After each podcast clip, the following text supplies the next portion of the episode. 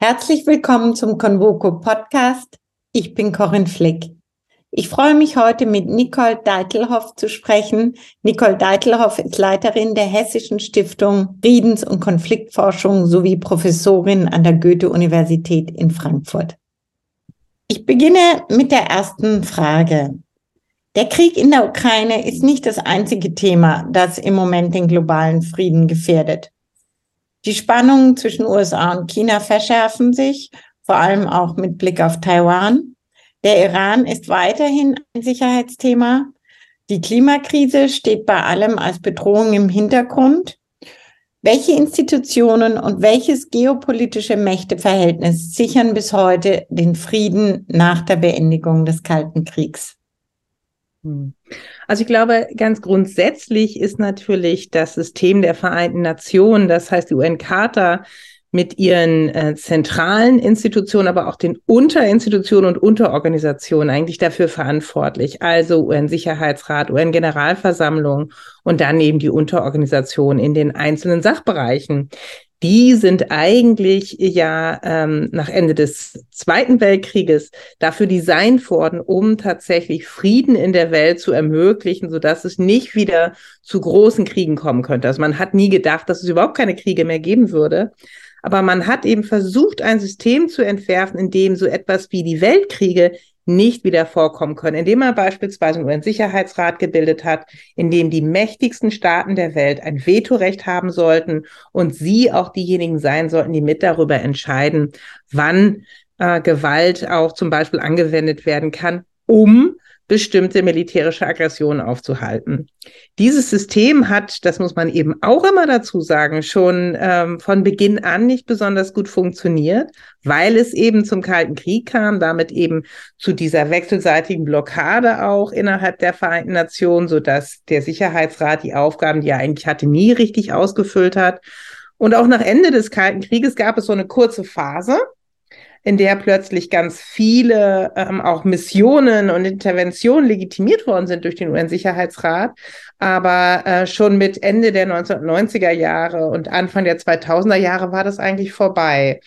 Das heißt, wir sehen seitdem eigentlich eher wieder so ein bisschen Stillstand, Rückschritt, aber die Idee, die man vielleicht hatte am Ende des Kalten Krieges, jetzt, wo der Systemkonflikt zwischen Autokratien und Demokratien erledigt wäre, die Demokratien den Sieg davon getragen hätten und jetzt würde irgendwie alles in Richtung Demokratie und Menschenrechte laufen, das hat sich äh, nachgerade als Illusion erwiesen. Sind Sie dadurch überrascht oder haben Sie damit gerechnet? Ähm, ich bin jetzt nicht überrascht, dass wir jetzt wirklich zu viel gesagt, denn natürlich war und ist, finde ich, die Idee zu sagen, ähm, wir haben das Ende der Geschichte erreicht, die Demokratien haben gesiegt und damit äh, geht es eigentlich nur noch aufwärts, schon sehr naiv. Und ich glaube, es gab einen, eine Art euphorischen Moment, mit dem Zusammenbruch des, äh, des Ostblocks insbesondere, wo man vielleicht im Überschwang noch solche Ideen haben konnte. Aber spätestens, wenn man dann auch gesehen hat, was wurde denn aus den vielen Interventionen der 1990er Jahre, die ja oftmals stecken geblieben sind, nicht ihre Ziele erreicht haben oder zu noch zu mehr Verwerfung geführt haben, spätestens dann musste man doch eigentlich eine solche Idee aufgeben und hätte eher sozusagen wieder etwas bodennäher arbeiten sollen, nämlich daran, dass man eigentlich bestimmte kleine Dinge zum Laufen bringt. Und da ist, glaube ich, viel versäumt worden. Mit Russland hat ein permanentes Mitglied des UN-Sicherheitsrats die Souveränität eines anderen Staats verletzt. Wie gravierend ist das für die globale Sicherheitsarchitektur? Hm. Also mal so rumgesagt, das ist schon immer passiert. Es ist nicht so, dass das das erste Mal passiert ist, dass ein ständiges Mitglied des UN-Sicherheitsrats die Souveränität eines anderen UN-Mitgliedslandes verletzt hat. Das hatten wir natürlich schon öfter. Man muss, glaube ich, hierbei auch noch den Kontext bedenken. Hier haben wir es tatsächlich mit einer in keiner anderen Art und Weise mehr zu rechtfertigenden ähm, Aggression zu tun. Also es ging nicht darum, ähm, ich will beispielsweise die Regeln der UN-Charta aufrechterhalten, die UN selber sind blockiert und deswegen muss ich jetzt unilateral oder mit, ähm, mit einer Koalition der Willigen eingreifen. Nichts davon war ja hier ähm, auf dem Tisch, sondern es ging nur darum, ich möchte nicht, dass die Ukraine sich weiter dem Westen zuwendet. Ich finde, dass die NATO zu weit ausgreift ähm, an meinen meine Einflusszone heran und deswegen greife ich dieses Land an. Das ist das, was so gravierend ist in seinen Auswirkungen äh, auf die globale Ordnung und auch auf die europäische Ordnung. Ja, dass ein Staat sich das Recht herausnimmt, um seine eigenen Sicherheitsbedürfnisse zu befriedigen, die es auch für nicht rechtfertigbar hält oder auch nicht für nötig nimmt, sie zu rechtfertigen, dass ein Staat das schlicht und einfach sich dieses Recht herausnimmt. Das ist das, was anders ist. Davor haben wir immer Versuche gesehen, das noch irgendwie in Einklang mit der UN-Charta und übergeordneten Rechtsgütern äh, zu bringen. Das ist hier nicht der Fall. Und damit ist das ein Rückfall in die Zeit vor den Weltkriegen und vor die UN-Ordnung. Das ist das Gravierende, was wir vor uns haben. Und deswegen hören wir auch immer wieder, und das würde ich tatsächlich auch unterschreiben, Russland darf damit nicht durchkommen. Kommt es damit durch, können wir im Grunde genommen einen Großteil unserer Sicherheitsarchitektur auf den Mülleimer der Geschichte werfen. Das ist das Problem. Kann man sagen, dass der Antagonismus USA-China das neue Jahrhundert bestimmen wird? Also in der Tat, die Zunahme an Spannungen und Konfliktfeldern zwischen der Volksrepublik China und den Vereinigten Staaten von Amerika wird für die nächsten Jahrzehnte vermutlich prägend bleiben. Das liegt schlicht und einfach daran, dass die Volksrepublik China sowohl in ökonomischer Hinsicht ähm, aufgeholt hat und sich das gleichzeitig eben verbindet mit einer politischen Agenda, die doch jetzt sehr deutlich auf eine andere Art von Weltordnung hinausläuft. Ja, es ist alles ja unproblematisch, wenn wir es mit zwei Volkswirtschaften und eben auch Gesellschaften zu tun hätten, die ähnliche politische Ziele verfolgen, dann würden wir jetzt ja dieses Gespräch nicht führen oder diese Frage eigentlich nicht auf den Tisch haben, sondern Virulent wird das Ganze oder, oder schwierig wird das Ganze nur dadurch, dass wir es eben nicht nur mit einem ökonomisch potenten Herausforderer zu tun haben, sondern dass es ein Herausforderer ist, der eine andere Art von Weltordnung ähm, sehen will. Und auch der ganze Krieg, den wir momentan vor uns haben, also Russland gegen die Ukraine, ist eben auch vor diesem Hintergrund ähm, von Bedeutung, weil Russland im Hinblick auf China der Juniorpartner ist. Es gibt eine, ja, ich will nicht sagen eine Allianz, wäre ehrlich gesagt zu viel gesagt, aber es gibt natürlich eine Partnerschaft zwischen China und Russland, in der Russland aber immer der kleinere bleiben wird und im Grunde genommen China auch profitiert von dem Konflikt, den es momentan in der Ukraine gibt. Von daher ja, es ist nicht eine USA-Russland-Konfliktschiene, die wir haben. Es ist eine Volksrepublik China versus USA und vielleicht auch versus sogar der globale Westen, wenn man so will. Und das liegt einfach daran, dass sich eben nicht nur ökonomische Potenz dort geballt findet, sondern dass sie einhergeht mit einer anderen Forschung von Weltordnung, die mit dem, was wir heute liberale Weltordnung nennen, nicht viel zu tun hat. Inwiefern wird auch die Rolle von Indien problematisch? Weil, wenn ich das richtig sehe, hängt ja Indien militärisch, verteidigungstechnisch stark mit Russland zusammen. Gleichzeitig aber sagt ja Indien Demokratie und war mehr Amerika orientiert. Ist das nicht ein Riesenkonflikt für den Kontinent?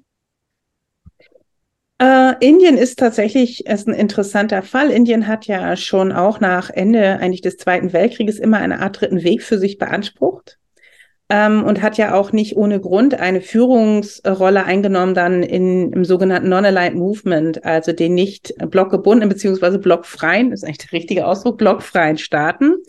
Und das ähm, ist eine Position, die Indien immer selbstbewusst vor sich hergetragen hat und das tun sie auch bis heute. Also auch jetzt, ja, auf der einen Seite gibt es die starken Verbindungen zur Russischen Föderation im Bereich der Rüstungskooperation. Ähm, jetzt natürlich hat Indien auch die Möglichkeiten genutzt, die fossilen Rohstoffe sozusagen verstärkt einzuführen über Russland, hat da seine Verbindlichkeiten erhöht. Aber zugleich ist äh, Indien eben schon auch immer sehr bedacht darauf, sich nicht zu eng weder an Russland noch an China zu binden. Man ist zwar auch gemeinsam beispielsweise in der BRICS ähm, aktiv, man ähm, hat verschiedene Kooperationen gemeinsam, aber es ist immer so, dass es ein Zusammensein oder ein, eine Gleichzeitigkeit von Konflikt und Kooperation gibt. China und Indien beispielsweise haben jede Menge offene Grenzkonflikte. Die sind auch nicht beigelegt. Die werden immer mal wieder niedriger gefahren, aber sie fahren dann auch wieder hoch. Und das heißt, ich glaube, bei Indien können wir erwarten, dass Indien weiterhin versuchen wird, eine Art dritten Pol zu bilden. Sie haben auch das größte Potenzial dafür. Ähm, denn sie sind auf dem Wege, wenn ich es richtig sehe, die größte Demokratie ähm, der Welt zu sein und ähm, auch eine der größten Volkswirtschaften der Welt zu sein. Zumindest die drittgrößte sind sie, glaube ich, bereits. Convoco behandelt in diesem Jahr das Thema Halten die Systeme im Ernstfall. Ein System, das derzeit massiv unter Druck steht, ist der Multilateralismus. Stehen wir vor einer neuen Phase? Mhm. Der Multilateralismus, den wir äh, vor Augen haben, der ist tatsächlich enorm unter Druck geraten. Also diese Idee, ähm, multilaterale Systeme so zu bauen, dass alle daran teilhaben können mit gleichen Rechten und Pflichten. Das ist unter Druck geraten und ich glaube, es wird auch nicht halten, sondern wir haben schon in den letzten ein bis zwei Jahrzehnten ähm, begonnen, einen Umbau dieses Multilateralismus zu sehen, in dem immer mehr äh, Flexibilität hineingekommen ist. Also wir haben festere Gruppen von Staaten, die bestimmte Regeln umsetzen. Wir haben darum herum einen loseren Kreis von Staaten, die nicht mehr alle Regeln umsetzen. Ich glaube, das wird so weitergehen. Es muss auch so weitergehen, wenn wir tatsächlich das Regelsystem als solches erhalten wollen. Also nehmen wir mal die Welthandelsorganisation, die ist jetzt seit Jahren blockiert und kann eigentlich ihre Aufgaben in der Gewährleistung des Freihandels nicht mehr wahrnehmen. Das könnte sich eventuell wieder ändern, wenn man sie reformiert in einer Art und Weise, dass wir einen einen Kernbestand von Regeln haben, der tatsächlich für alle gilt und darüber hinaus aber weitergehende Regeln nur noch für bestimmte Kreise von Staaten, die sich eben diesen auch unterwerfen wollen. Das könnte der Weg sein, den Multilateralismus dann in neuer Form, es ist dann ein Multilateralismus variierender Reichweite, auch ins 21. Jahrhundert zu retten. Aber den alten Multilateralismus, formale Regeln, die für alle gleichermaßen gelten, ich glaube, diese Zeiten sind vorbei. Das ist im Grunde das gleiche Thema, vor dem die EU steht. Genauso ist es. Also wir haben ja auch da, und das ist ja auch keine Debatte, die an sich so neu ist, also das Europa der zwei Geschwindigkeiten oder man könnte eben auch etwas moderner heute dann vielleicht sagen, der variablen Geschwindigkeiten, ist ja keine Debatte, die irgendwie letztes Jahr aufgekommen ist, sondern es ist eine, die wir vor zehn Jahren geführt haben, die jetzt aber nochmal an Virulenz zugenommen äh, hat, weil die EU einfach insgesamt immer größer geworden ist. Die Schwierigkeiten zu gemeinsamen Entscheidungen zu kommen, haben immer mehr zugenommen, noch mehr diese gemeinsamen Entscheidungen dann auch umzusetzen. Wir haben das im Bereich der Verschuldungskrise gesehen. Wir haben das im Bereich der sogenannten Fluchtkrise gesehen. Und äh, es dreut uns so ein wenig. Wir könnten es auch mit Blick auf die Ukraine sehen. Da haben wir ja so ein bisschen Bewegung, zumindest in den letzten Monaten gesehen, bei einigen Mitgliedstaaten, die da so ausscheren wollten. Und das äh, bringt natürlich die Frage aufs Tapet. Ist es da nicht sinnvoll, tatsächlich auch die EU so zu reformieren, dass man einen Kernbestand von Regeln für alle hat, aber darüber hinausgehende Integrationsprojekte dann für diejenigen, die sich denen unterwerfen wollen, Natürlich auch immer mit dem ähm, zusätzlichen Punkt, dass auch nur diejenigen dann von den äh, Nutzen, die aus diesen weitergehenden Integrationsprojekten erfolgen, auch profitieren können. Ne? Nur das schafft nämlich einen Anreiz für all die, die noch nicht dabei sind, sich denen dann auch in Zukunft zu öffnen. Ist die liberal geprägte multilaterale Weltordnung in den letzten Jahrzehnten zu schnell, zu anspruchsvoll geworden? Sie ist zu arrogant geworden. Ich glaube, sie ist nicht zu schnell, zu anspruchsvoll geworden, aber sie ist zu äh, arrogant geworden. Also nicht, wir hatten ja vorhin mal ganz kurz über diesen euphorischen Moment gesprochen, der sich so ein bisschen verband mit dem Zusammenbruch des Ostblocks. Und aus diesem euphorischen Moment, die Geschichte ist an ihr Ende gelangt, die Demokratie ist es eben doch. Und am Ende wollen alle Menschen genau das. Sie wollen Demokratie und Menschenrechte. Und dementsprechend muss man nicht mehr auf Widerstände ähm, Rücksicht nehmen, sondern man kann Institutionen und Normen und Regeln immer weiter in diese Richtung bauen das ist die Arroganz, von der ich spreche. Denn wir können der Meinung sein, wir können es auch theoretisch begründen, warum bestimmte Normen und Regeln tatsächlich universal sein sollten. Aber wir können sie nicht politisch umsetzen, solange wir es nicht ausgehandelt haben, solange wir es nicht empirisch auch tatsächlich erprobt haben. Und das ist äh, so ein bisschen uns verloren gegangen. Und wenn wir uns anschauen, Woran liegt es, dass heute so viele Länder des sogenannten globalen Südens sich eigentlich raushalten wollen, wenn es um die Ukraine geht, sich auf jeden Fall nicht auf die Seite irgendwie der USA, Europas und anderer Verbündeter stellen wollen? Dann liegt es genau daran, weil wir 30 Jahre lang seit dem Ende dieses Kalten Krieges diesen Ländern erzählt haben, ihr müsst Demokratie und Menschenrechte machen. Wenn ihr es nicht macht, wird bei euch interveniert. Und wenn wir uns ähm, daneben benehmen, hat es euch aber nichts anzugehen. Und diese Quittung, die kriegen wir jetzt gerade sozusagen auf den Tisch gelegt. Also von daher, sie ist schlicht und einfach zu Arroganz geworden. Sie denkt, sie braucht nicht mehr selber ihre eigenen Voraussetzungen zu überprüfen. Aber jede Ordnung muss darauf verpflichtet werden, immer wieder kritisch zu reflektieren, worauf sie eigentlich basieren darf. Vorhin haben wir auch gesagt, naiv. Arroganz und Naivität? Mm. Ja, ich glaube, ganz häufig äh, sind das eben Geschwister im Geiste. Nicht? Äh, die, die Naivität, dieser Glaube, ähm, dass man sich um nichts kümmern müsste und dass alles eben einen guten, guten Gang nimmt, der führt dann eben genau zu dieser Überhöhung. Also wer glaubt, dass es eigentlich keine legitimen Widerstände gibt, der handelt eben auch so und ist dann bass verblüfft, wenn jemand anders sagt, er sieht das aber ganz anders. Und genau so reagiert eigentlich der Westen, wann immer er jetzt Gegenwind bekommt und sagt, Wieso? Menschenrechte, das war doch schon immer klar. Wie kannst du dich dagegen verhalten? Aber was er nicht sieht, ist, dass in der, in der strittigen Umsetzung von Menschenrechten, in der Art und Weise, wie man das eben wie eine Monstranz vor sich hergetragen hat und sich selbst nicht daran gebunden fühlt. Ich sag nur Abu Ghraib, äh, Guantanamo Bay und so weiter. In dieser, in dieser sozusagen Überhöhung liegt auch die Fallhöhe begründet, die wir gerade erleben, wenn der globale Süden auf den globalen Norden guckt. Sollte es überhaupt noch Ziel des Multilateralismus sein, einen liberalen Wertekonsens zu erzielen?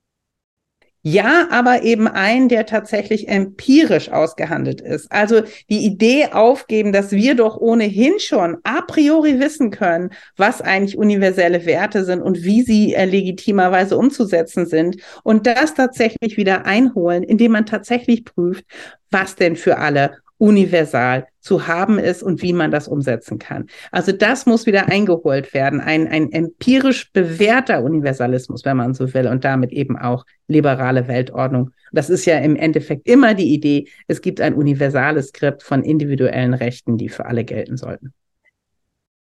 Kommen wir mal zu einem anderen Thema. Präsident Putin will taktische Atomwaffen in Weißrussland stationieren. Nordkorea macht mit Waffentests auf sich aufmerksam. Und der Iran steht Berichten zufolge an der Schwelle eigener Atomwaffen. Wie hoch schätzen Sie das Risiko nuklearer Eskalation in der Welt? Also wir sind sicherlich in, in einer Phase, die riskanter ist als jede Zeit seit dem Ende des Kalten Krieges. Das, glaube ich, kann man sicher sagen. Und jetzt ist es so, dass wir uns momentan in einer Phase bewegen, wo auch der nukleare Nichtverbreitungsvertrag doch sehr an Zustimmung oder zumindest an Regeltreue eingebüßt hat, indem wir immer mehr Staaten sehen, die versuchen, Nuklearwaffen entweder ähm, zu akquirieren oder aber sich außerhalb des Vertrages weitere zu verschaffen. Und das äh, stimmt mich auch ganz persönlich mit großer Sorge, weil ich natürlich auch eine Welt, in der Nuklearwaffen sich verbreiten und in der es zu unkontrollierten nuklearen Tests kommt, für eine sehr ungewisse Welt halt, in der ich nicht leben möchte und in der ich meine Kinder nicht leben lassen möchte. Welche Bedeutung kommt dem Pazifismus heute noch zu? Müssen wir ihn wiederbeleben? Nein, ich glaube, der Pazifismus ähm, ist immer noch ähm, aktuell. Das sehen wir ja auch. Viele Menschen fühlen sich dem Pazifismus verbunden. Ich glaube, was man wiederbeleben ist, äh, muss, ist ein Verständnis darüber, was Pazifismus eigentlich ist. Also was wir äh, gerade in den letzten Monaten häufig gesehen haben, ist, ist einerseits eine sehr oberflächliche Form von Pazifismus, um es mal so zu sagen, die häufiger eher eine Angst vor nuklearer Eskalation widerspiegelte, als ein Verständnis davon, was eigentlich gewaltloser Widerstand ist. Darum geht es eigentlich bei Pazifismus. Und die zweite Frage ist das, oder die zweite, äh, das zweite Thema wäre aus meiner Sicht, dass man auch nochmal klar macht, dass es verschiedene Strömungen im Pazifismus gibt. Es gibt den unbedingten Pazifismus, der eben wirklich sozusagen im Sinne von auch noch die andere Wange hinhalten operiert und glaubt, dass daraus etwas zu gewinnen ist. Es gibt aber auch einen eher wehrhafteren Pazifismus, der schon deutlich auch Situationen auszeichnet, in denen Waffengewalt möglich ist. Ihr großes Thema ist unter anderem die Friedensforschung. Was wäre Ihre Empfehlung? Wie kommen wir zufrieden? ja, toll. Also wenn ich das jetzt mit einem Satz beantworten könnte, dann hätte ich vermutlich auch schon einen Nobelpreis. Den habe ich nicht und ich erwarte ihn auch nicht in den nächsten Jahren. Von daher, ähm, die Antwort ist, dass man tatsächlich jeden Konflikt für sich anschauen muss und in jedem Konflikt gibt es unterschiedliche Wege zum Frieden. Wenn wir uns den gegenwärtigen Konflikt, über den wir alle gerade nachdenken, obwohl sie ja selber deutlich gemacht haben, es gibt ganz viele andere zurzeit, aber schauen wir auf den in der Ukraine, dann geht es tatsächlich darum, eine, äh, eine Situation herbeizuführen, in der beiden Seiten ein für alle Mal klar ist, dass sie militärisch nichts für sich entscheiden können. Das wird bedeuten, dass es weiter um Waffengewalt gehen wird. Das wird bedeuten, dass wir eine ukrainische erfolgreiche Gegenoffensive brauchen, um vielleicht den Raum für Verhandlungen anzustoßen. Denn das sagt am Ende die Friedensforscherin aus der Erfahrung mit ganz, ganz vielen Konflikten und die Literatur gibt ihr recht. Am Ende wird auch dieser Konflikt an einem Verhandlungstisch entschieden werden. Wie wird die Welt in zehn Jahren aussehen? Was ist Ihre größte Befürchtung? Was ist Ihre größte Hoffnung? Meine größte Befürchtung ist, dass wir eine Welt sehen könnten, in der wieder Interessensphären und nicht Regeln die Politik bestimmen. Das heißt, dass wir es mit großen Zentren zu tun haben, einmal um China herum, ein kleinerer um, um, um Indien herum, dann die USA, dann äh, Europa, die im Grunde genommen in ihren jeweiligen Regionen operieren nach eigenen Regeln, aber wenn sie aufeinandertreffen, ähm, es eben vor allen Dingen um Macht und Einfluss gehen wird. Das wäre das Schlechteste, was ich mir vorstellen könnte, weil das eine Ordnung ist, in der eben vor allen Dingen ähm, materiale Macht entscheidend sein wird und damit Konflikte vorprogrammiert sind. Meine größte Hoffnung ist es, dass in zehn Jahren der Konflikt Ukraine-Russland hinter uns liegen wird, dass die Ukraine ein souveräner Nationalstaat sein wird auf dem Weg in die Europäische Union und dass es uns gelungen sein wird, über Flexibilisierung ein neues multilaterales System zu kreieren, das unsere Grundwerte erhalten kann, auch wenn wir Abstriche machen müssen, wie sie umgesetzt werden können. Danke. Es bleibt spannend. Ich danke Ihnen fürs Zuhören und grüße Sie herzlich. Ihre Corinne Flick.